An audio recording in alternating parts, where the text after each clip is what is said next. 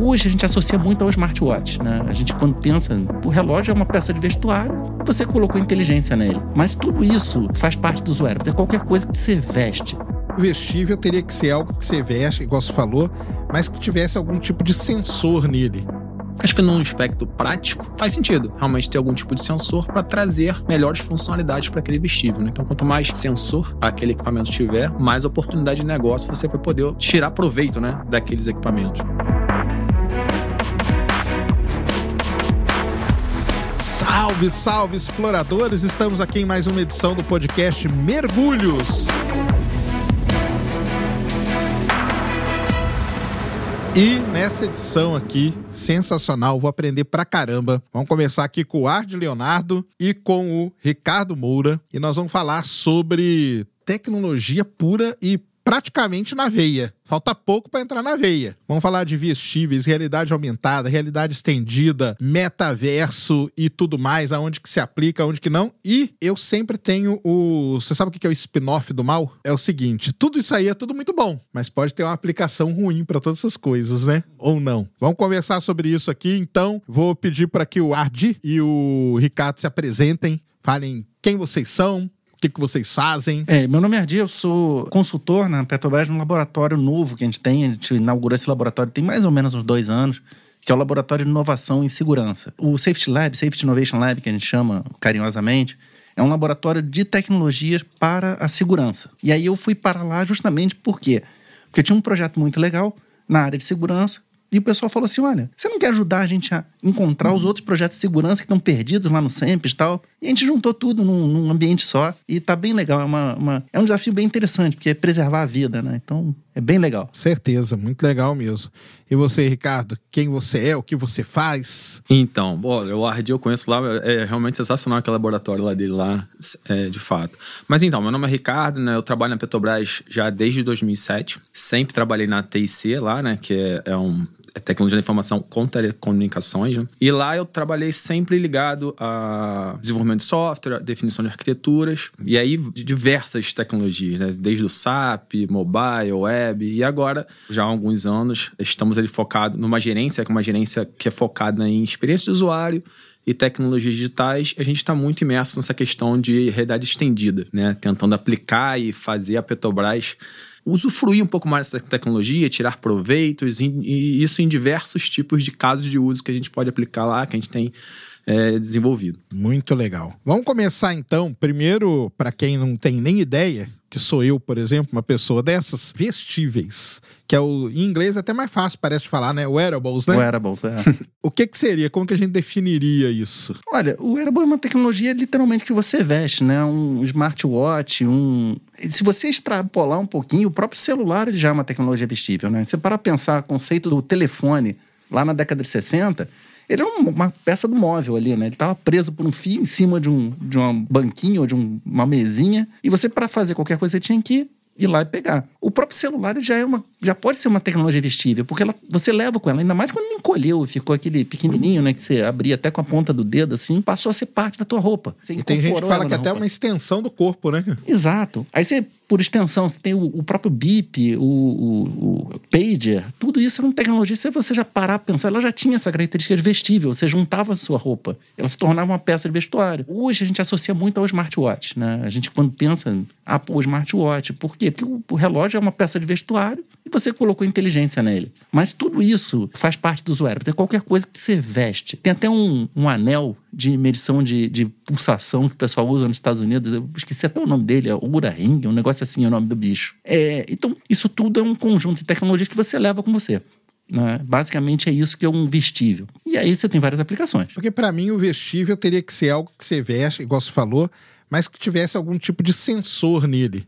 Ou não tem nada a ver? Eu nunca usei smartwatch na minha vida, mas o smartwatch tem lá o sensor que mede, sei lá, sua pulsação, que mais? Pressão? Pressão não, né? Alguns medem. Alguns tá, medem, Mas é né? mais complicado, medir pressão. É, tá. Você tem que estar tá quietinho. Acho que num aspecto prático, né, acho que faz sentido realmente ter algum tipo de sensor para trazer melhores funcionalidades para aquele vestível. Né? Então, quanto mais sensor aquele equipamento tiver, mais oportunidade de negócio você vai poder tirar proveito né, daqueles equipamentos. Né? Então, sem dúvida, talvez não seja obrigatório, né? É, Mas exatamente. ter o sensor traz oportunidades, traz maior qualidade até, né, para o equipamento. É, porque o assim, se você voltar, voltando naqueles que eu citei originalmente, eles te traziam informação. É uma coisa que você não tinha e você passou a ter com a sua roupa. O, o sensor, ele realmente é um passo além. Ele transmite para você, ele, ele analisa o que você está ali passando e te dá uma informação extra. E sobre você mesmo, que você às vezes não sabe, né? E o óculos, né? A gente teve aquela iniciativa, não sei, o famoso Google Glass. Meio que morreu, né? O Google Glass meio que morreu ou não? Eu tô desinformado mesmo. Ou ele evoluiu para uma outra coisa. É, ali era um vestível, né? É, o Google Glass em si, eu acho que morreu. É. Vamos dizer assim, o equipamento. Mas a tecnologia não. Entendi. A tecnologia evoluiu.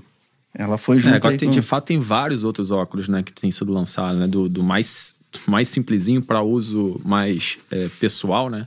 Que são coisas mais simples, que não exigem nenhuma robustez, digamos assim, aos equipamentos que são utilizados mais industrialmente, né? Que aí exige algumas, alguns aspectos que não faz muito sentido querer usar aquilo na rua, né?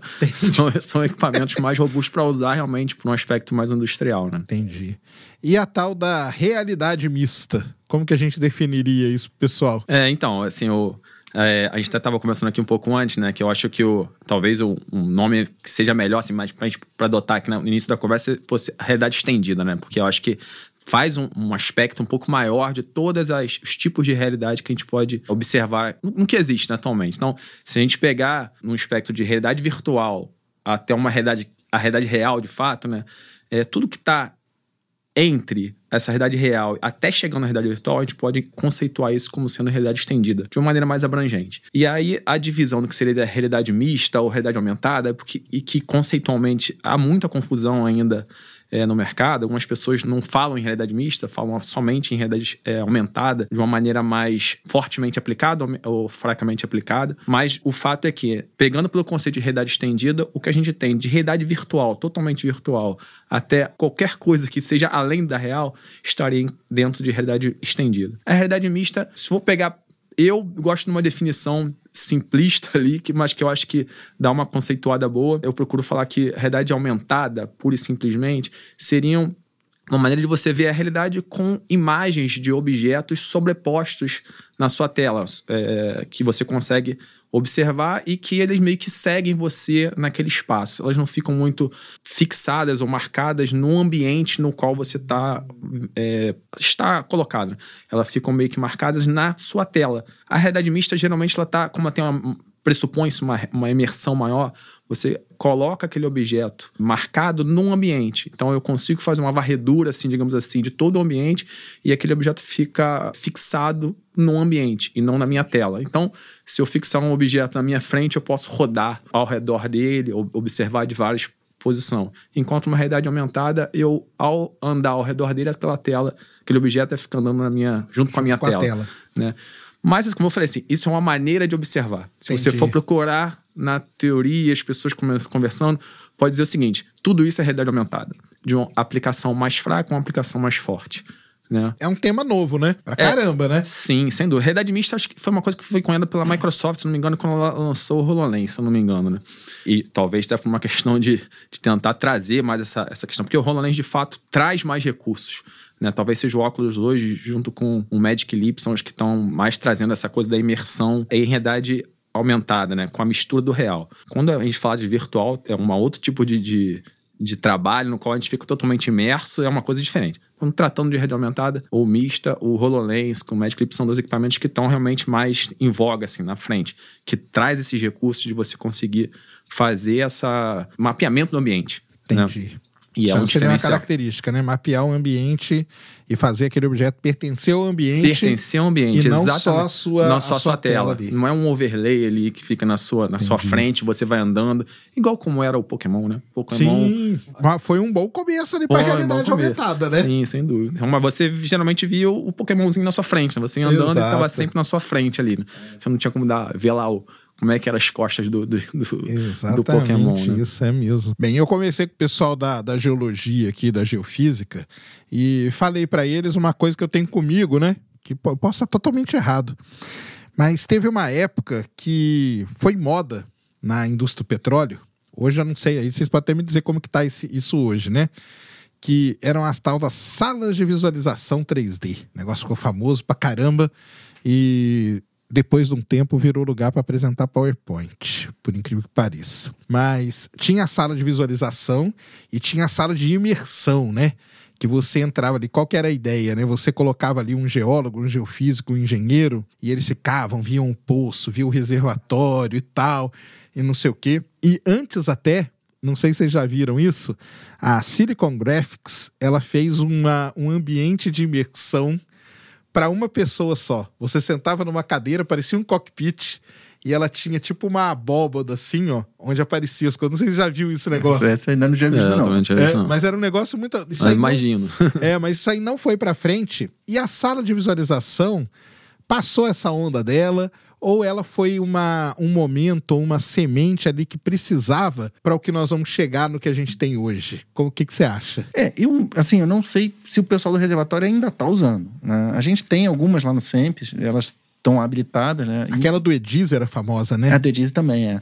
E o, o- a gente, no meu laboratório, eu herdei uma cave que era desse projeto, justamente, uma cave de cinco faces, né? Mas uma das coisas que acontece, né, é que quando você traz aquele. Era um monstrengo, né? Um negócio grande, uma sala que você entrava com as pessoas. E com esse, esse, essa simplificação que é o óculos de realidade virtual, aquele MetaQuest, esses troços assim, você precisa só de um óculos e dois controles. Você não precisa de uma sala especial, não precisa de um projetor especial, não precisa de alinhamento dos projetores, óculos de 3D.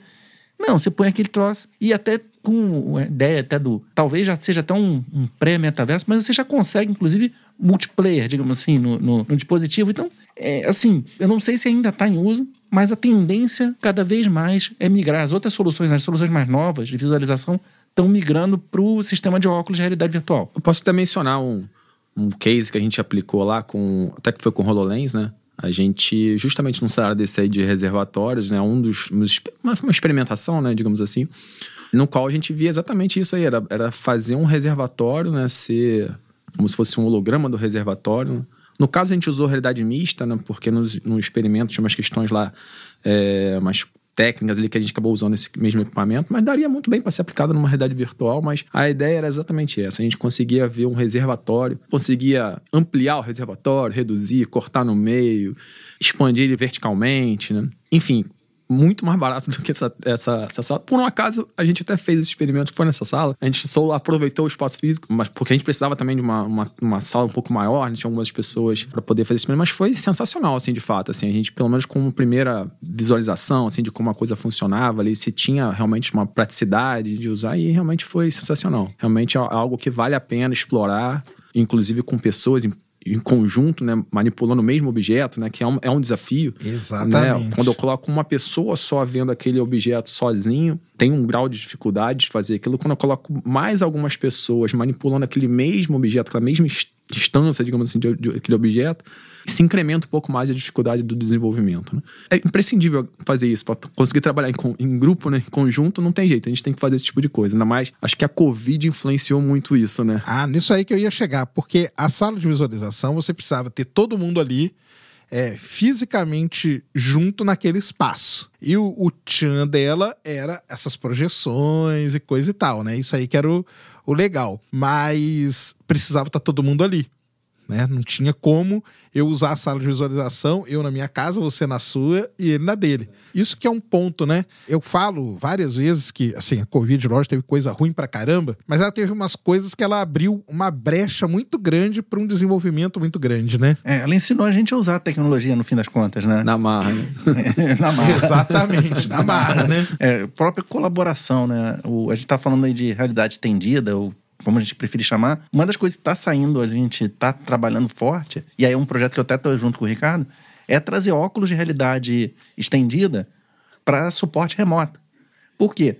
Ah, pô, durante a pandemia a gente tinha colega que estava na, na China inspecionando uma plataforma que não ia poder voltar, nem a gente ia poder lá. Faz como? A gente precisa conversar, precisa colaborar. É parte do ser humano trabalhar em conjunto, né? A verdade é essa, a gente tem até um ponto que a gente vai sozinho.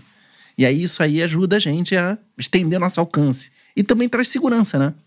Porque agora, imagina, está na, na plataforma. Pô, o cara vai lá só para dar uma olhadinha no equipamento. Ele não precisa fazer isso. O cara leva ele de carona ali no óculos, digamos assim. Então o cara vai, tá ali no campo junto com o outro, colaborando, conversando o tempo todo. Não precisa ter um especialista local, né? É. Eu posso ter um especialista remoto dando um feedback, explicando exatamente, com a visualização em tempo real, com marcações de objetos virtuais na tela, indicando exatamente o ponto.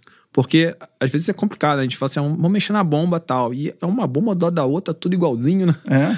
Às Tem vezes que ter a visualização, tem que né? visualizar Tem que e conseguir visualizar. indicar. E, então, assim, com esse, com esse tipo de tecnologia com que o Ardi comentou, assim, é, é possível realmente fazer um desenho, assim, ó, botar uma setinha assim em cima da, daquela bomba ali, ou daquela Ou válvula. o cara até tá olhando ali aquela cena ali, eu vi uma coisa esquisita. Aí o cara onde? Esse aqui. Aí o cara vai lá e marca no, na tela o que, que o cara tem que olhar. Ele "Ih, já vi aqui também. E aí começa a colaboração. E nisso você deixou de expor uma pessoa ao risco, né? Porque assim, toda atividade industrial, ela tem um risco inerente. Isso é fato. Mas imagina, o cara tá num escritório, na sede, ele precisa subir a bordo para ficar lá 4, 6, 12 horas analisando o equipamento. Pô, ele pegou um helicóptero, ele pegou um carro até o aeroporto, ele pegou um, um helicóptero de volta, um carro de volta. Nisso tudo, um monte de coisa pode acontecer. E o outro, não, ele tá lá no dia a dia dele, ele já tá registrado naquele risco, ele não tá aumentando o risco dele estar lá. Então você tá eh, tirando um cara do risco, dando carona para ele, digamos assim. Entendi. E ao mesmo tempo você está capacitando o cara que está a bordo, né? Porque Claro. acaba que nessa colaboração o conhecimento vai junto. Que é outro, é outro lado bom do negócio, né? Você força um pouco. Ah, não, eu tô aqui a bordo, mas eu lembro que o fulano me falou para olhar ali. E, pô, era lá de novo, mesmo problema. Entendi. E aí você acha que a pandemia ela deu uma, uma acelerada? Isso, isso é uma coisa que iria acontecer naturalmente? Vocês acham? Ou precisou a pandemia vir para dar aquele, aquela Não, eu, eu acho que iria acontecer. Iria. Já era um movimento que já estava surgindo? Acho que sim, mas É. acho que ia demorar um pouquinho. Agora, tem alguns receios. né? Teve uma última, essas últimas notícias de demissões, né? Eu estava até lendo ontem uma reportagem e estavam falando sobre alguns investimentos que os empresários estão segurando um pouco mais, né? Dentre os que tinham lá era de realidade virtual, né? Por causa do receio de quando o retorno daquele investimento ia ter, porque é uma coisa muito inovadora e inovação pressupõe-se erros, né, dinheiro que talvez não tenha um retorno naquele momento, né? É, é uma coisa des- desbravadora, né? É, então, assim, não sei, né? Porque depende de é, responder essa pergunta é Sim. complicado porque tem todas as outras coisas que vão acontecendo no tempo, né? Claro. Veio logo depois da pandemia teve a, a guerra aí da Ucrânia, na Ucrânia lá na- da- com a Rússia que tá tendo outras é, Consequências, interferências, né? né? Consequências, exatamente, né? De investimentos, né? Então, E, é, se bobear, uma das coisas acelerou e a outra até reduziu a velocidade, porque comprar equipamento eletrônico hoje em dia tá exatamente. pauleira. Tá muito difícil, né? Porque não tem até os componentes, É. né, cara? Exatamente. Não tem os componentes aí, impressionante mesmo. Mas vocês, dentro da Petrobras, vocês desenvolvem as aplicações. Então você tem lá um equipamento que pode ser o óculos A, B, C, D, qualquer um, e vocês desenvolvem as aplicações que vão usar aquele equipamento. A gente, nossa rede parceiro, né? Startups, universidades, a gente numa, num, num Numa- grande, num aí. grande conjunto Sim, de pessoas, né? Isso. Então é, é o desenvolvimento dessas aplicações. E para vocês nesse setor lá dentro, aí sim deu uma, deu uma acelerada. Justamente nesse meio tempo, apareceu esse teste que eu falei, esse negócio da- do, do, do acompanhamento da obra na China, aconteceu justamente nesse mesmo movimento, né? E a gente não usou na época nem o óculos, a gente usou o soft do óculos, mas com o celular. Olha só. Porque era o, Porque a gente precisava de uma mínimo. câmera, a gente precisava de uma tela, tem um celular, beleza, é um vestível, vai embora. É porque a grande vantagem do óculos, no final das contas, em relação a um smartphone ou um tablet, é o fato de você estar com as mãos livres. Você E a imersão fazer... também, ou não? É, a imersão sim, mas, mas o que você está vendo na tela, você consegue visualizar que o especialista vai conseguir fazer um desenho na tela, você vai conseguir enxergar.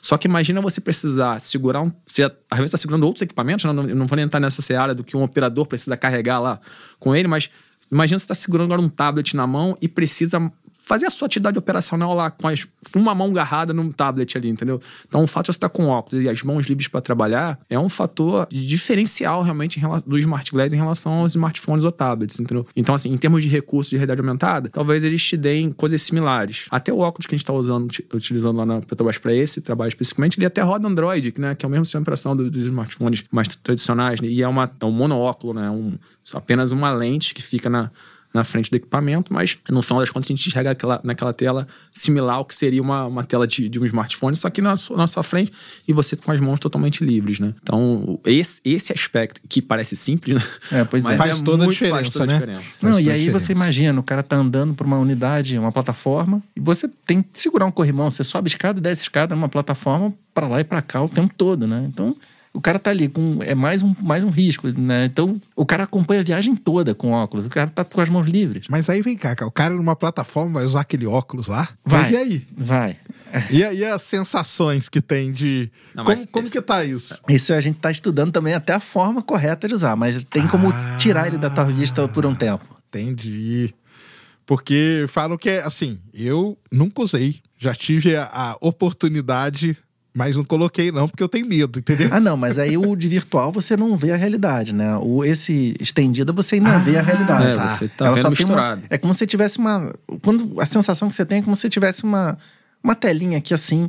O problema é que ela é desse tamanho, mas quando você olha, ela fica grande um pouquinho mais pra frente por causa do jogo de lente, né? Mas aí o cara tem que acostumar, lógico, tem que ter um É. treinamento pra Ele, isso. ele né? tem o ideal, né? A câmera tá sempre voltada pra frente, então quem tá te acompanhando tá te acompanhando o tempo todo, mas ela tem como, como levantar. O ideal é até tirar do, do rosto, por quê? Pra você não sentir tentado a ficar olhando ali e se distrair. Entendi. É, tem todos os aspectos. Tem a que- questão do, do olho dominante também, Sim, né? sim. A gente tem que identificar o olho dominante pra saber pra qual lado colocar, né? Enfim, tem todo. Ah, vai parecer aquele óculos que o cara que conserta relógio usa, né? É. Só tem num negoção aqui, né? É, ele tem e uma- aí, de vez em quando, ele, ele tira aqui. É, fica um pouquinho mais normal. afastado, assim, né? Entendi. Mas, ah, então, mas isso aí não era o Google Glass que a gente tava falando no começo? Pois é, foi como ele evoluiu. Só que ele não é mais da Google. Ah, A tá. Google em si não Entendi. tem mais. Entendi.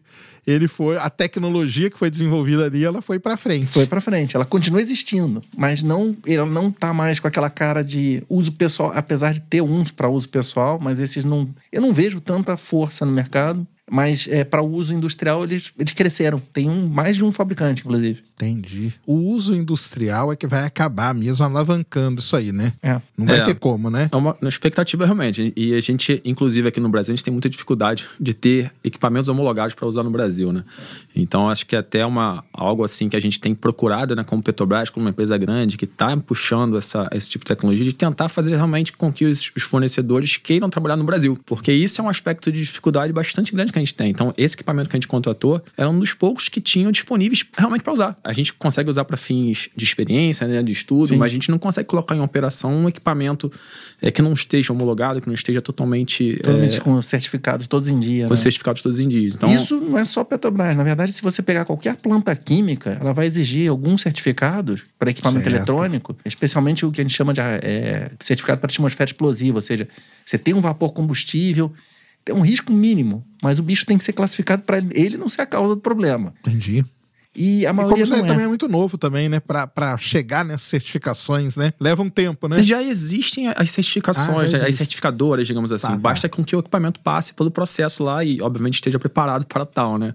Mas eu acho que é uma questão do interesse, né? Assim, talvez no Brasil eles não tenham, não estejam vendo um mercado grande o suficiente para quererem fazer isso, né? E, e a gente é uma empresa grande e está mostrando, nós estamos pensando nisso, estamos querendo fazer. Estão aplicando, né? Estamos cara? Que é aplicando, de certa eu com o que dá, né? Que esse, esse equipamento que a gente contratou é um, é um equipamento que dá, então estamos colocando alguns cases ali é, já de cara e queremos, temos pretensões né, de, de querer fazer mais coisas ali, né? Sim, sim. E nesse ponto é onde um vestível encontra a tal da realidade aumentada, estendida e tal. Porque enquanto tá no smartwatch e tal, não tem isso. Mas quando ele vai pro óculos com tudo isso aí, é onde essas coisas se encontram. Na Seria verdade, é, o, o óculos e o, o PDA, o que a gente chama o celular, no, o celular de uso industrial, a gente acaba chamando de PDA, que é uma, uma designação geral para tablet, né? Porque ele não fala celular. Então não faz sentido ele, ele continuar com esse nome, mas é exatamente o mesmo dispositivo, não tem nada que tira nem ponha. Mas ele serve para você receber as informações até dos seus sensores. A gente lá no meu laboratório está testando uma coisa parecida com o smartwatch, né? Que eh, tem sensores de temperatura do corpo, temperatura ambiente, pulsação, saturação de oxigênio. Por quê? Porque imagina o seguinte: o cara está trabalhando ali, tem alguns nossos trabalhadores que eles trabalham numa condição de atleta. Por exemplo, o escalador industrial, né? O cara que vai lá fazer uma solda numa estrutura lá em cima. Ou o cara que trabalha no que a gente chama de passo confinado, que é o cara que vai lá dentro de um tanque inspecionar ou limpar. Esses caras estão numa condição de, de estresse muito alto, de esforço físico muito alto, de. Então, a ideia é a seguinte, pô, vamos monitorar esses caras durante o trabalho deles pra gente se notar alguma coisa errada, pô, vamos tirar eles. Mas eles precisam receber informação também. Não é só alguém que esteve de fora, não. Pô, o cara tá de fora, tô olhando e ele tá ficando mal. Não, o cara tem que avisar, ó, pô. Tô ficando mal, né? Deixa eu dar um jeito. pra sair daí porque não tá legal pra você, não. Né? Mesmo que seja um negócio. né? Teve um experimento que a gente fez com um vestível para motoristas, né? De uma empresa lá do Espírito Santo. É bem interessante. Ele é um smartwatch, não, não tira nem põe. E ele fica monitorando pulsação e o movimento da pessoa. E aí, num determinado ponto, ele fala assim: companheiro, dá um descanso ali no canto da estrada. Para aí, próxima parada. E aí os motoristas, alguns reclamaram assim, poxa, mas ele tá mandando parar, eu não tô nem com sono, não tô nem cansado. Caramba, ele Sabe detectou mais, né? alguma, sabe mais do que a própria pessoa. Só que, exatamente, os carros que a gente testou tinham também uma outra dispositivo que é uma câmera, que monitora se o cara tá piscando ah, demais. isso aí é famoso, né? Durante os três meses do teste, essas câmeras não dispararam alarme. Sério? Então, assim, a gente não tem como afirmar assim, ó, foi isso, porque o conjunto era muito pequeno. Mas é aquele lance, correlação não é causação, mas que a correlação foi forte, foi. Então, a gente vai tentar estender esse piloto, fazer outros, outros experimentos. Que legal, cara. Que nossa, isso aí é, de- é, de- é um negócio sensacional É, e aí mesmo. imagina, o cara tá trabalhando ali num espaço confinado, né? É o famoso, um exemplo corriqueiro de é, espaço confinado é o pessoal que lava a cisterna em prédio, que tem que entrar por baixo lá, é um espaço pequenininho e tal. Ali tem pouco oxigênio. Imagina, você tá monitorando o oxigênio da pessoa. O cara começa a avisar, ó, teu oxigênio tá baixando. Avisa pra ele, avisa pra quem tá vigiando lá de fora e já tira o cara de lá, pô. Ó, não tá bom de trabalho não, vamos, vamos ventilar, vamos fazer alguma outra coisa aí, porque pode ser que tenha algum problema. Certo. Não, sabe? E agora você me fez lembrar até que você estava falando de impulsionadores na companhia, né? Que acho que também uma coisa que impulsiona muito essa questão de segurança e aí começou a ter mais é a questão da nossa meta de, de segurança. né? Sim, sim. A gente tem uma meta formal de, de segurança, de número de redução de número de acidentes, mas a gente tem uma missão, uma, uma visão, que é o- a fatalidade zero. A gente trabalha todo ano, o ano todo, com essa visão, né? Olha, o objetivo é fatalidade zero. É muito difícil. Então, principalmente com os aspectos de segurança, né? Acho que esse, o uso dessas tecnologias se evolui um pouco mais até, É. né? Quanto mais a gente tirar a pessoa ali da. É, sempre, é muito ligado ao aspecto de segurança, de reduzir riscos. É reduzir risco. Não, isso é sensacional. É, é a indústria do petróleo, cara. Ela é pioneira em muita coisa, né? E eu acho que nisso aí ela tá sendo pioneira de novo, né? Em principalmente mostrar as aplicações pro pessoal, né? Porque o pessoal às vezes não sabe, né? Acho que é tudo uma fantasia e tal. O quão distante isso aí é do tal do metaverso? Seria um tipo de metaverso? Como que é essa história aí? Bom, assim, o, o- algumas. Se for procurar assim, na- é, sobre conceituação de Isso. metaverso. Vamos né? conceituar pra galera, É, para o pessoal en- entender. Então, na verdade, assim, muitos dizem o seguinte: não, não temos metaverso, né? A gente tem um, um monte de um pouquinhos coisas. é, poucas coisas que as empresas vão fornecendo, né? Que são pequenos iniciadores, digamos assim, e que mais lá na frente talvez a gente tenha, né? O Gartner, por exemplo, ele, ele menciona que acho que em 2030 a gente teria lá é, o metaverso disponível para usar, né? E aí, assim, nessa conceituação que ele dá, assim, tem, tem vários aspectos que precisam ser cobertos, né? Então, conseguir fazer experiência compartilhada, né? Eu estar aqui e uma outra pessoa participando dessa mesma reunião, digo, né? É, só que remotamente, com o seu avatar ali, a gente conseguir todo mundo observar e conseguir interagir. Esses aspectos de realidade aumentada, de conseguir sobrepor coisas reais com coisas virtuais, é, a criação dos NFTs, né, que são aqueles não fungible tokens lá, né, que já é uma coisa até que tá tá se fazendo bastante no metaverso, inclusive de criança, né? Pegar um Roblox, alguma, uns Isso. joguinhos, a, a molecada tá super in- interagindo com isso, até criando até os seus próprios é, NFTs, né? Alguns até ganham dinheiro, né? Aliás, tem alguns NFTs que são bastante caros, né? É, e as empresas estão investindo muito em NFT também, né? E é um, é um aspecto fundamental do metaverso, segundo a conceituação, de que tenha que ter o aspecto financeiro, né? Entendi. E, e aí o que se pressupõe é que o, o- como que é- o financeiro vai, se, é, vai acontecer no metaverso é por meio de blockchain é, e venda de NFTs, por exemplo. né? E algumas empresas, como eu estava mencionando, algumas empresas já estão já iniciando esse trabalho. Acho que a reserva, por exemplo, ela, tá- ela vende, se não me engano, acho que com tênis. Eu acho que você ganha. Eu não sei agora se você compra um NFT e ganha um tênis ou se você compra o tênis e ganha um NFT. Entendi. Mas eu acho, eu acho que você compra um NFT e tem direito a pegar o tênis quando você quiser. Se não me engano, acho que era a proposta da reserva, né? Na definição dos melhores jogadores do mundo, né? A própria FIFA tava dando também o, o- a bola de ouro, né? Tinha um NFT também, o jogador ganhava, quem, acho que quem quisesse comprar também podia comprar. Então são, são pequenas coisas que vão se compondo, né? Para formar o que futuramente vai ser o metaverso, que é essa interação virtual, real, né? De forma compartilhada, comparando com a internet. Algo que não vai existir um dono, um ambiente, digamos assim, no qual todo mundo vai poder interagir, não tem um dono daquilo ali, né? E que também ela não vai dormir, né? Tá lá sempre disponível, como é a internet, Esse que é o você vai lá e tá lá funcionando. Você vai ter a sua. Mas aí eu acho que é pior que a internet, cara. É, Porque eu já conversei com algumas pessoas sobre metaverso e, e assim, eu acho que é um futuro meio, sei lá, sombrio. Que o pessoal fala assim: você vai sair, mas a vida ali no metaverso vai ela vai continuar. continuar. É isso que eu tô falando, ela não dorme. é Ela não dorme. Porque, tipo, na rede social, você sai, o joguinho você desliga e tá- o metaverso continua. E o problema é aquela questão, cara. E se a vida lá for mais legal do que a real? e aí? É. Esse, aspecto é um aspecto interessante tem, que envolve até discussões éticas que Sim, foi levar isso pra longe, claro, né, é. Ricardo? Porque o aspecto até do, dos humanos digitais, né? Dos avatares. Isso. Porque pessoas que têm algum tipo de dificuldade com a sua aparência ou com algum, qualquer tipo de aspecto, né? Ela vai poder se colocar ali da maneira que ela quiser.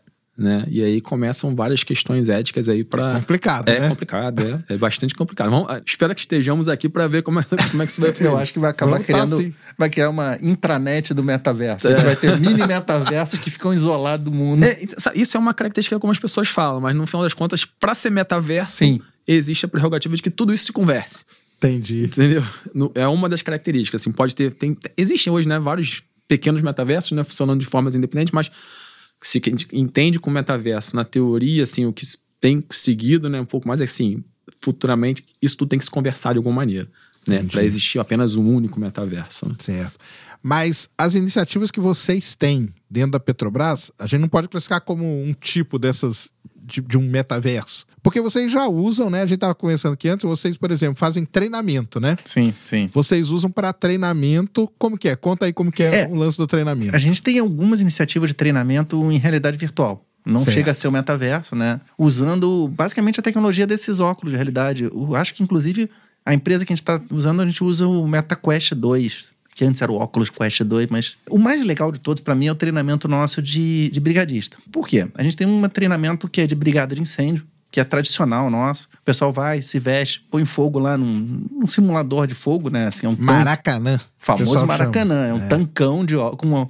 Na verdade, a gente pensa até que tem muito óleo, mas não, é uma película de óleo, o pessoal taca fogo ali, faz, já faz um fogaréu louco. Já. E a galera tem que se comportar como uma brigada. Avança, recua, joga água, spray, neblina tal. Isso é legal porque esse treinamento a gente nunca vai poder abrir mão. Porque o cara tem que saber manusear o equipamento ali e ele tem que saber se tratar, se portar com a equipe. O que a gente tem é um outro treinamento que é, é um pouquinho além, ele, ele dá um complemento. Ele faz a, o que a gente chama de consciência situacional da pessoa. Então a gente coloca o cara num ambiente, por exemplo, numa plataforma em que um helicóptero caiu no L-Deck. Já começa aí, né? Como é que você vai simular isso na realidade real, ali no, no mundo real?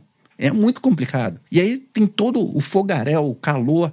Como é que a gente faz para esse cara sentir? Ele tem um coletinho, o coletinho esquenta. Se ele chegar mais perto da chama, quanto mais perto, mais quente fica. Não é o ponto de queimar a pessoa, mas já é o suficiente para incomodar para o cara dar um passo para trás. E a mangueira de incêndio dele tem um motor atrás conectado que traciona ele de volta. Então, quando o cara aciona a água, a mangueira faz a força de recuo simulada Dá aquela ali. tensionada como se fosse uma mangueira mesmo. Ele tem que trazer junto com ele. E tem um respirador que dificulta a respiração e dá o feedback auditivo da respiração, aquele. Sim. Ele, dá, ele tem isso tudo ali na cara dele.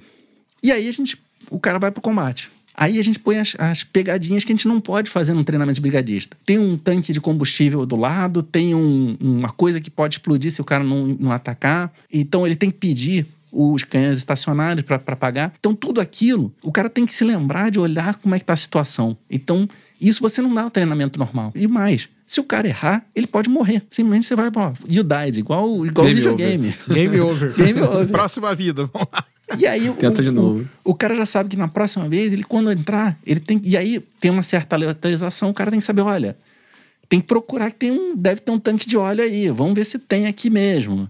Ah, aqui atrás tem, tem que apagar porque tem uma chama que fica escondida por baixo do hélice ali. Então, esse que é o, é o, é o barato desse treinamento. E aí, como treinamento de brigadista, assim, enquanto o treinamento real de brigadista não é tão impressionante, mas toda essa consciência, assim, eu, eu joguei uma versão que é apagar um fogo num posto de gasolina. Nem é uma situação nossa, um dos, dos casos de exemplo. E se você se aproximar demais da loja, do, da loja de conveniência, a marquise cai em cima de você. Você tem que lembrar que tem uma marquise em cima de você. Se você não for pelo outro lado, assim, dar uma voltinha, tem um monte de botijão de gás. Você tem que apagar e manter os botijões de gás frios enquanto está combatendo incêndio. Então são coisas que se você não faz esse treinamento, quando chegar num, num caso real, você pode se deparar com isso. Então isso aí cria aquela o que a gente falou, que a consciência situacional é você lembrar, peraí, o que, que tem de errado aqui? Além de apagar o fogo, o que, que mais eu tenho que ver aqui? Então, esse que é o. É para isso que serve esse treinamento, é um treinamento complementar. Tem outros, a gente tem um outro também que é para preparação de, de lançamento de PIG. É um tipo de lançador de equipamento para limpeza de duto. Aí você tem toda uma preparação que o cara tem que fazer, ele tem que ter autorização, a permissão de trabalho, tem que assinar, tal, tem que ir em tal lugar. Então a gente tem uma plataforma simulada, o cara faz tudo que ele tem que fazer antes de, de lançar o PIG. Tem que pegar os EPIs, né? não pode pegar esquecer EPI, os EPIs. Tampar as, as, as, as grades do chão com uma lona, e tudo isso o cara tem que fazer no virtual. Então na próxima vez que ele for fazer no real, ele vai chegar, ah, peraí, eu tenho que tampar aqui, porque a etapa tal, ele fica com aquilo na. Aquela, Entendi. mesmo que não seja exatamente igual. A gente tenta fazer o mais parecido possível, mas mesmo assim o cara cria aquele. Pô, não tá faltando uma etapa aqui, não? Esse que é o barato da E aí tem um, tem um aspecto interessante que, é, que eu acho que é uma evolução. Acho que esse segundo que você falou do PIG, eu acho que é onde está sendo, começando a fazer uma aplicação que é justamente tentar mapear aonde está focando o olhar né, do, da pessoa. Né? Então, tem como você mapear ali aonde está o ponto de, de foco, né? E aí você consegue fazer uma espécie de mapa de calor para saber onde que ele se preocupou mais, né? Para saber se ele de fato está se preocupando com todos esses aspectos aí que o Ardi colocou, né? Então não dá para olhar só para a chama, né? Tem que olhar ao redor também, né? É, Entendi. tem que avaliar o que está acontecendo. E será tipo, pelo fato de ser nesse. Porque aí é com óculos, você tem uma imersão, né? Uhum. Será que isso fixa mais do cara na hora dele, dele tomar alguma decisão, alguma coisa? É que não dá pra gente saber, né? Não dá que que você saber. é. Eu acho que sim. Eu acho que É? sim. Eu, eu, eu, eu, eu brinco muito que eu, eu sou muito. Eu sou geração videogame. Não, não tenho como esconder, apesar de já estar mais. mais meus filhos estarem mais, mais na, na onda do que eu. Eu acho que isso melhora reflexo. Por exemplo, videogame, eu tenho a impressão que melhora reflexo. Né? Então eu tenho a mesma impressão para treinamento em realidade virtual. Ele vai melhorar ali a reação. A preparação, o planejamento, é igual fazer um joguinho de, de estratégia. Você já sabe que você vai deslocar tal coisa, fazer tal coisa, pegar tal recurso. Mesma coisa o treinamento. Você acaba de tanto repetir aquilo, você, pô, eu tenho que fazer tal coisa antes de fazer a outra. Esse que é o barato do negócio. Eu, eu acho que inclusive já existem alguns estudos nessa linha já, Sim. de identificar que o, o treinamento com esse tipo de tecnologia imersiva traz resultados melhores do que um treinamento básico, padronizado lá, como um EAD ou um, um treinamento tradicional, né? Entendi. Então, esses, esses tipos de estudos que já, são, já foram realizados já verificaram esse tipo de melhora, né? Caramba, é, porque deve, né? O cara fica mais Sim, focado você em. sente, você sente como se fosse pelo menos mais próximo, né? Você já fez isso? Você não, eu, eu não, não usei, eu ouvi. E realmente é sensacional. É se você mesmo? vê o, cara usando. E é até interessante, teve um um que falava assim: olha, essa fase aqui nunca ninguém passou, não, todo mundo morre. O legal é que dá até uma gamificada Dá, no negócio, total, né? Foi uma disputa, né? Entre os, os Entendi. brigadistas. E aí o cara tenta, né? É, e assim, as coisas, ele, depois que você faz a primeira vez, na verdade tem um timing para as coisas acontecerem. Ah, então eu tô apagando aqui um incêndio tal tipo, depois de 30 segundos vai explodir tal coisa. Mas o cara, o operador do, do treinamento, ele consegue ajustar a ordem e o tempo entre as coisas acontecerem. Então nunca é exatamente igual. Você sempre tem um, Dá uma surpresa ali. tem um fator surpresa ali. Entendi. Que é aí que você vê a atenção, né? É, esse aspecto de treinamento em VR é algo que, principalmente a nossa UP, a Universidade de Petrobras, tem procurado fazer bastante é, experimentação, criação de, de conteúdos, né? E aí de- existem técnicas diferenciadas para determinados tipos de treinamento. Então, eles lá sabem melhor, muito melhor do que eu, né? Mais Exatamente. tem uma, a teoria mais educacional lá, que então, assim, dependendo do tipo de treinamento, você adota uma certa prática. E realmente a realidade virtual tem trazido oportunidades de eles conseguirem criar esses tipos de, de situações que em outros cenários não, não seria possível, não seria viável, né? Então é uma área nossa lá que está investindo bastante. Sim. E o, o, é, o pessoal, nossos clientes internos do laboratório que eu trabalho, tem pedido isso, inclusive, pra gente. É, a gente fala, eles falam, pô, a gente precisava de um treinamento aqui em realidade virtual, um treinamento mais efetivo para tal atividade. E o pessoal. É, o pessoal tá pedindo então já. Porque, porque eu acho que funciona, entendeu? O feeling que dá é que o pessoal se sente mais confiante na hora de, de executar a tarefa. Entendi. E para controlar o cara ali, porque aí, nesse caso, ele tá com o óculos lá, né? Tá, Sim, tá imerso tá no imerso, negócio. é. E aí, ele não pode, sei em, lá, como, em como que geral, é isso? né, você tem um, um- um deslocamento máximo, mas mesmo assim, no treinamento de combate a incêndio, a gente sempre tem alguém do lado ali que agarra Que o o cara, cara não, não, pode volta, empolgar, volta. né? Pode, pode empolgar. Eles empolgam. E, e empolga. O, melhor termo é esse mesmo. Entendi, não, eu imagino mesmo. O cara vai dar uma corrida, viu um negócio lá, em vez dele, dele tentar deslocar a câmera e tal, que é o ponto fraco, né? Você não se desloca até um incêndio. Você usa o, o teleporte, que a gente chama aponta pro lugar e se tra- teleporta. O cara às vezes quer correr até lá mesmo. Ele se sente tão imerso ali que ele, peraí que eu vou correr lá pra apagar. É, É, exatamente. É, os, os equipamentos, né? Pelo menos o, Quest 2, que foi o que ele mencionou, é, existe a possibilidade de você criar um guardião, né? Que eles chamam que é uma, uma marcação ao seu redor, te defendendo, digamos assim, de tudo que tivesse de objetos, né? no- Nos quais você possa se machucar, né? Eu, Então, eu, eu, isso dá uma protegida eu, eu não resisti e comprei um Quest 2 pra mim, né? O videogame. E aí? É muito maneiro, é muito maneiro. Mas o guardião, ele, ele quando tem uma cadeira que mudou de lugar, um banquinho assim, ele, ele avisa, olha, tem um móvel que tá fora do lugar. Porque ele justamente, ele, ele olha a, a vizinhança e tenta levantar o- a altura do perímetro, né? Ele fala, ó, mudou aqui. É, esses óculos mais atuais, a gente tem uma, uma tecnologia, chamada- acho que é chamada see-through, que você ele consegue realmente enxergar. É. Não é só uma, é só a, a, a visão aqui, ele consegue É, visualizar. ele através, Através e também. vê como que É, tá o ambiente ele tem ali. duas câmerazinhas do lado de fora. São câmeras até de baixa resolução, Baixa preta resolução. e branca, mas ele usa. Quando a gente não tá usando, ele usa para ele analisar o ambiente de altura dos objetos. E quando a gente pede, a gente pode parar o jogo que a gente tá fazendo e pedir, olha, eu quero ver o que tá do lado de fora. Aí ele não é lindo, mas você vê. É, é possível até controlar o tracking da mão, né? Você, você pode usar os controles, mas Sim. também pode não usar o controle, usar o próprio É. o track da mão também por conta disso. né? Entendi. Eu tava, eu tava lembrando aqui desse negócio de wearable e tal com, com realidade. A China é um país que é muito desenvolvido nisso, né? Com certeza, né? Não sei se vocês já viram uma série de vídeos que tem muito legal, que é usando as criancinhas na escola chinesa, que elas chegam para estudar e pegam uma tiarinha e põe na cabeça. É um negócio sensacional. Elas põem uma tiarinha e a tiarinha nada mais é do que ela fica fazendo um eletroencefalograma em tempo real. E aí, nisso que você falou da atenção, eu lembrei por causa disso. Porque a professora fica com um tabletzão assim, recebendo de cada aluno o momento que ela teve mais atenção, o momento que ela ficou com sono, o momento que ela ficou. A gente tá fazendo experimento com isso, só não é uma tiarinha. O nosso tem uns a meia dúzia de, de eletrodos, né? A gente tá testando no operador das nossas sondas para um. A gente tá testando em uma sonda, na verdade. Porque o cara tem. Cada equipamento na sonda é de um fabricante. Cada fabricante coloca uma tela ali, né? Aham, aham. E o cara tem que prestar atenção no que tá acontecendo na frente dele e ao mesmo tempo em, sei lá, quatro, cinco, seis telas, né? Então, um dos sistemas que a gente está trabalhando, é, isso aí é um, uma- um ramo chamado ergonomia cognitiva. Que ergonomia a gente sempre associa a posição da cadeira, posição dos botões e tal. Mas a gente nunca pensou assim, estresse da informação, né? Então você usa isso, mais a localização do olho do cara, para descobrir assim: olha, nessa hora o cara estava estressado, ele estava olhando para essa tela, essa tela, essa tela. Aí você procura qual é a informação e tenta juntar isso numa, numa tela só. Para melhorar a atenção dele na hora que ele estiver no trabalho ali. Exatamente. Para ele não, não precisar se distrair com. Se distrair, não, né? Ele tem que focar em 15 telas ao mesmo tempo, ver o que está acontecendo, não. A informação que ele precisa naquela hora vai estar consolidada. E aí vai variar de acordo com a operação. Entendi. Isso é uma parceria também com uma startup que a gente está fazendo, é bem interessante. E aí, eu tive num congresso no, no Japão e tem uma universidade que está trabalhando exatamente com o mesmo conceito, só que para educação, do jeito que você falou. É, então isso aí é os chineses, hein, que tem até o vídeo lá. Criancinha chega, põe a tiarinha, fica assistindo aula com a tiarinha. E a professora monitorando tudo que a criança tá fazendo, cara. É um negócio impressionante.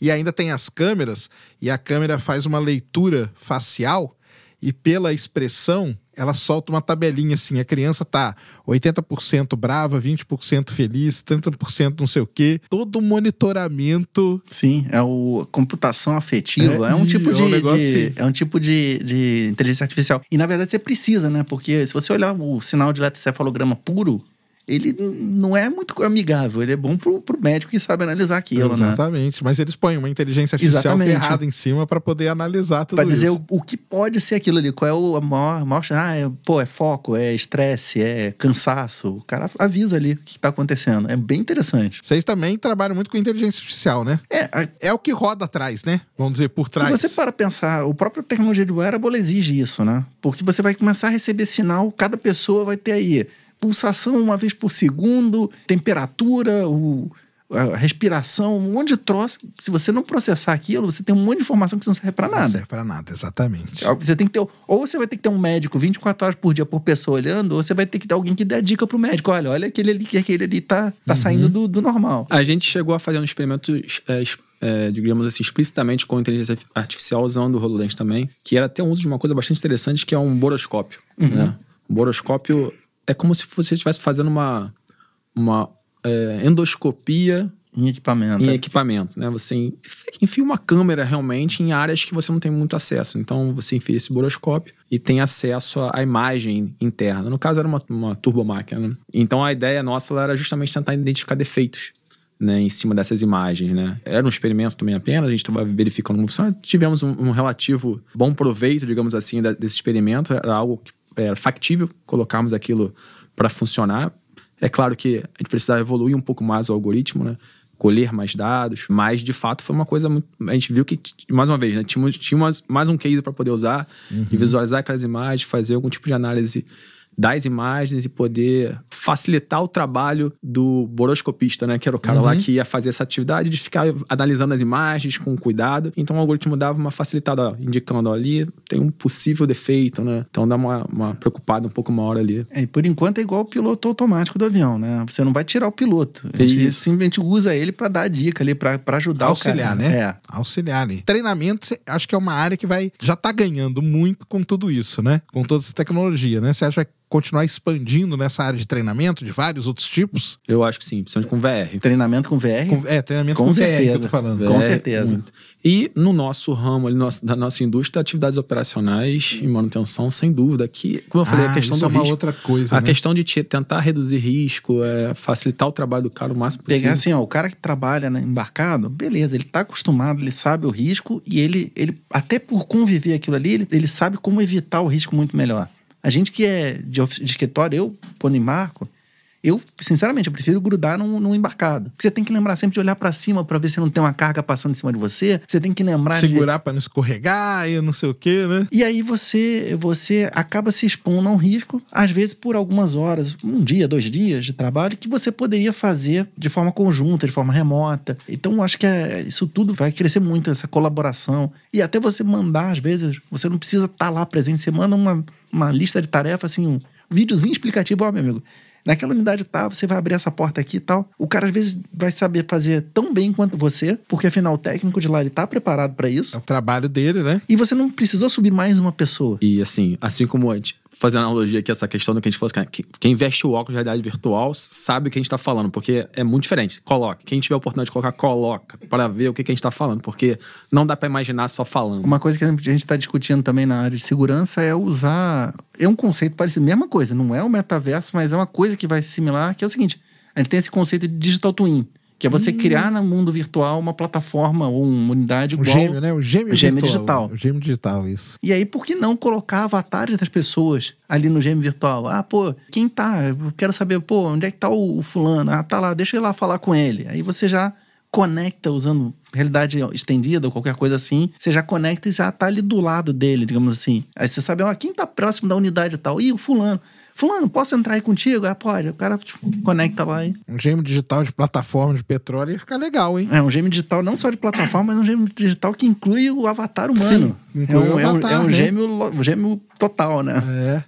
Pô, isso aí seria um negócio É maneiríssimo. uma das coisas que tá na nossa. que A gente, eu, tô, eu tô botando na nossa visão de futuro lá com a, com a minha equipe, né? A gente Caramba, acha que é um negócio legal, que, dá futuro. Ah, dá, com certeza. Isso eu tenho certeza.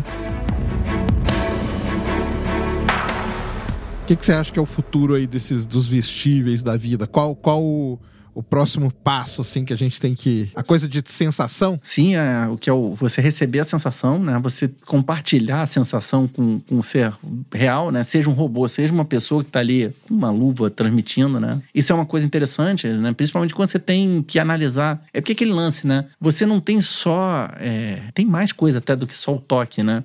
Você, quando tá. Uma das coisas que a gente sempre discute quando fala, ah, vamos automatizar, vamos botar um robô. O ser humano tem uma coisa interessante, né? Ele fala com as máquinas, né? Você, quem gosta de carro sabe que o carro faz um barulho quando passa num determinado buraco. E se aquele barulho muda, você sabe certinho o que que é a peça que tá com defeito. Mesma coisa, o cara que tá ali na plataforma, ele passa pelo mesmo equipamento todo dia. Então ele sabe, o, cada aparelho tem um zunido diferente. O dia que ele troço muda, ele, pô, tá com algum problema aqui. Então, isso, essas propriedades é, de, de sensação, né? Você tem que ter alguma forma de transmitir para a pessoa remota, para ela também saber, olha, ou um, um colega que está a bordo está transmitindo ali o, a sensação, ou até um robô fazendo uma ronda, né? Mas ele tem que transmitir ali, ó, tá vibrando demais, tá fazendo um tac-tac, tá batendo, você tá sentindo uma chance, um martelar no chão. Porque às vezes é um negócio de baixa frequência, você sente ali um, um martelada no chão, né? Pode ser isso também. Então, isso eu acho que é legal. E, assim, todo tipo de, de feedback, né? Eu tava vendo outro dia, no mesmo congresso que eu fui, né? O cara testando um feedback de, de tato, mas no sentido de textura, né? Pra saber se a textura mudou. Então, o cara passa a mão e o robô passar a mão passar o, o, atuador dele numa superfície e você sentir na mão a, a, rugosidade. Aí você pode usar isso para identificar uma falha de pintura, uma coisa assim, que é aquela coisa que você, você faz naturalmente quando você encontra uhum. um negócio estranho. Mas então você acha que essa parte aí do sentir é o grande próximo. É, um, é uma coisa que vai, vai ganhar força, né? Que é esse que a gente, em Technique, chama de feedback áptico. Acho linda essa palavra. Feedback áptico. Áptico. é. Que é a sensação. É a sensação. É você retornar a tua, a tua sensação. Eu acho que isso vai ser uma coisa importante, sim. É, eu já vi literatura cheiros e gostos também. Sim, sim. Mas eu te, te confesso que eu nunca vi uma aplicação disso de fato, né? Principalmente gosto. Gosto, né? gosto é meio difícil pois é. gente, mas, mas cheiro... Gosto o geólogo vai gostar, cara, porque o geólogo às vezes ele vai no campo e pega a rocha e dá uma... Uma, uma mordidinha. Uma lambidinha, né? Hum, isso aqui é tal rocha, entendeu? É, mas lambe, lambeu o virtual e sentia que o... Já pensou? É. mas o, o, cheiro é interessante, né? Pô, tem um ah, carbo, cheiro, cheiro de teu carboneto, o cara tem aquele negócio... Pô, um vazamento, tá né? cheirando é, carboneto aqui. É, muito antes do, do, do troço estar tá vazando, você já tá sentindo ali alguma coisa. Então, mas nessa aí de cheiro, cara, eu já fiz um, um, um podcast entrevistando um professor lá da USP, que ele fez o nariz virtual. Que é um negócio legal pra caramba, cara. Que ele sente cheiro mesmo, entendeu? É um nariz mesmo, a gente chama, a gente chama de nariz virtual. Mas serve para, cara, milhões de aplicações também, sabe? Então ele sente, ele dá, ah, põe num lugar para ver se tem vazamento de tal coisa. Às vezes o ser humano não tem essa capacidade, mas ele colocou tanto sensor ali que aquilo ali consegue detectar o mínimo vazamento, igual você falou, né? Que ah, pode ser que aquilo ali seja o início de um grande problema daqui uma semana e tal. Só que esse narizinho virtual ele já detectou. Então tem essas, essas coisas assim. Mas então vocês acham que vai tudo para essa coisa dos outros sentidos, né? Sim, sim, é. Porque a gente já tem muita coisa de tem atuação. Tem muito evoluído isso é. aí, realmente. A gente, visão, a gente. Visão hoje em dia, visão computacional, né? A gente. Câmera, se você puser uma câmera, você consegue identificar várias situações. Corrosão, pessoa caída no chão, vibração. Tem um. Aliás, eu recomendo também procurar na internet. Tem um sistema de vibração por câmera. O cara pega uma câmera e, pela modificando um dos canais da imagem, ele consegue ver quando a pessoa. Você, é, o exemplo é uma respiração de um bebê. Você vê o abdômen do bebê distendendo que você não vê normalmente. Caramba! E é isso você pode usar numa indústria. Por exemplo, ah, eu quero ver se aquele, aquela tubulação está vibrando mais que o normal. Né? Então, a visão, a gente já tem muito mais coisa, a gente consegue ver além do que o ser humano vê. Talvez a gente sentir o cheiro mais do que o ser humano, tal, seja também um, um bom Integrar caminho no futuro. tudo isso, né? Integrar tudo isso. E a questão de audição, como que tá nessa, nessa história toda? Porque esses óculos aí e tal, eles já eles têm um fone, alguma coisa? Como que é? é eles, eles têm o um, um, um fone Inclusive dá uma sensação realmente de, de, de, de 360, né? Você escuta ah, de um lado, escuta do outro. Que né? é aquele binaural que o pessoal binaural, fala? É. E tem um, inclusive, um que eu testei, ele era aqueles fones de condução óssea, né? Que ele apoia aqui no, no osso, você não precisa nem estar tá com, com, ele no, no, no, rosto mesmo. Ah, o, tá. que a gente fez os experimentos do HoloLens era desse é, tipo, né? Fazer uma pressão meio que atrás, aqui é, assim. É, é, meio fica apertando aqui, mas ele, você ouve bem. Eu testei, eu mesmo o HoloLens estava ah, que, ah, que a gente guardava lá no meu laboratório. É. E aí essa Aí é mais uma, né? Então é mais um sentido aí que ajuda, né? Sim. Sim. E é extremamente importante, né? Principalmente num ambiente tão ruidoso, né? Pois é. Uma plataforma. E tem que ser uma coisa que, com tecnologia para reduzir ruído, né? Tem que ser toda uma. É, tem uma na, preocupação grande com relação Na unidade industrial, ela, ela, é muito barulhenta. Então, normalmente você já tá com um protetor auricular tal. Você ter um, um ouvido que cancele o ruído e te destaque só a coisa importante também é bem interessante. Que maneiro. E para isso aí vir para o público em geral? Você acha que vai? Eu acho que vai. Eu acho que vai, vai. vai. Tudo... Mas vai demorar mais, né? É, porque depende muito da aplicabilidade, né? Assim, beleza, vamos pegar um nariz virtual. É, onde a gente vai usar? Talvez numa administração de condomínio, para ver se tem cloro na cisterna, uma coisa assim, mas não é um negócio muito. Não é para você usar muito na, no dia a dia, né? Mas o óculos de realidade aumentada, talvez, para até para você ter ajuda ali do, do Ah, pô, pro, por exemplo, o filho foi morar longe e o pai lá, pô, como é que troco, como é que eu troco aqui o, o como é que eu conserto o sifão do meu tanque? pô, você não, entra aí embaixo. Ah, tá vendo isso aí? Eles atarracha aí. Entendi. É, tem uns óculos que são mais, mais simplesinhos, mais bonitinhos, né? De uns que já uso mais, mais tradicional. Acho que o Snapchat tinha lançado um também, inclusive. Tem, assim, tem umas empresas que lançam- tem uns, uns óculos mais, mais bonitinhos, né? É, mais pra que uso. não é pô, aquele que Não parece trambolhão, nem né? que. É, eu, eu não sei como é que tá o uso prático disso realmente, né? Mas talvez se iria nessa linha, né? De uma coisa que fosse mais é, discreta. Porque esses equipamentos industriais não tem a menor condição de usar É, é. no dia a dia. Mas não faz todas- sentido. Não, a não mas- ser que seja pra diversão, pra entretenimento. Sim, claro. Mas vocês acham que toda a tecnologia, a, a- quem vai, vai encabeçar tudo isso, logicamente, vai ser a indústria, né? Porque é onde tem investimentos e tudo, né? Pra poder desenvolver, né? E onde a gente tem o, a dor, digamos assim, né? O problema acontecendo. Na- no, no dia a dia a gente resolve normalmente com o celular. Mais fácil, né? Mais, cha- mais rápido, né? Sensacional. Cara, papo assim extraordinário. Aprendi pra caramba. Sou totalmente leigo aí nessa, nessa área mesmo. E assim, é impressionante o pessoal ter, ter noção, né? De como já tem aplicação disso pra caramba, assim, principalmente aí dentro da indústria de petróleo, que é. Eu falo sempre, cara, a indústria de petróleo, eu comparo ela muito com a indústria espacial. Elas estão sempre no pioneirismo ali de muitas coisas, viu? Adorei o papo. Ardi, deixa aí seu contato, onde que o pessoal que ficar interessado pode te procurar. É, eu tenho o, meu e-mail, né? Que é ardia.petrobras.com.br, né? O e-mail do trabalho, mas eu tenho um, Twitter também. Ah, você tem rede social? Tenho, tenho. É Opa. o arroba Realtico. Realtico é o meu, meu, meu nick desde o tempo de IRC. Não é nem do Mirk, é, negócio- Era antes do Mirk. é antes do Mirk. Era quando era no terminalzinho, eu dava telnet pro. Também tem o, o LinkedIn, né? Meu nome é Ardi Pinto, vai aparecer lá. É, Então, o, o Twitter eu uso mais pro bate-papo geral, assim, ah, pô, conversar com, com um colega jogador, de, de- mas o LinkedIn também tá sempre ativo. Legal. E você, Ricardo? Então, o meu é, e-mail da Petrobras lá é ricardo.moura, né? É, acho que é bom que é- fica fácil pra- também para identificar, né? E também tem o Twitter, é Rick Souza Moura. Rick Souza Moura. Isso. E no LinkedIn acho que tá Ricardo Souza Moura. Entendi. Tá um pouco diferente. Mas quem quiser mandar mensagem para um ou por outro, eu costumo acessar um pouco mais o LinkedIn, mais do que o Twitter. Ou também o e-mail, fique à vontade também pra gente bater um papo aí, vai ser um maior prazer. Legal demais. Cara, agradeço demais a conversa, foi muito legal. Tenho certeza que vocês aí vão achar também impressionante, porque essa coisa aí de. É o que a gente tá vivendo hoje, né? É a realidade, não tem como, cara. Não tenha medo, tá? Mas tá aí um papo excelente aí sobre toda essa tecnologia aí, realidade virtual, aumentada, mista, estendida, vestíveis ou wearables, né? Que é mais fácil falar em inglês, por incrível que pareça. Espero que vocês tenham gostado. Um grande abraço. Fomos.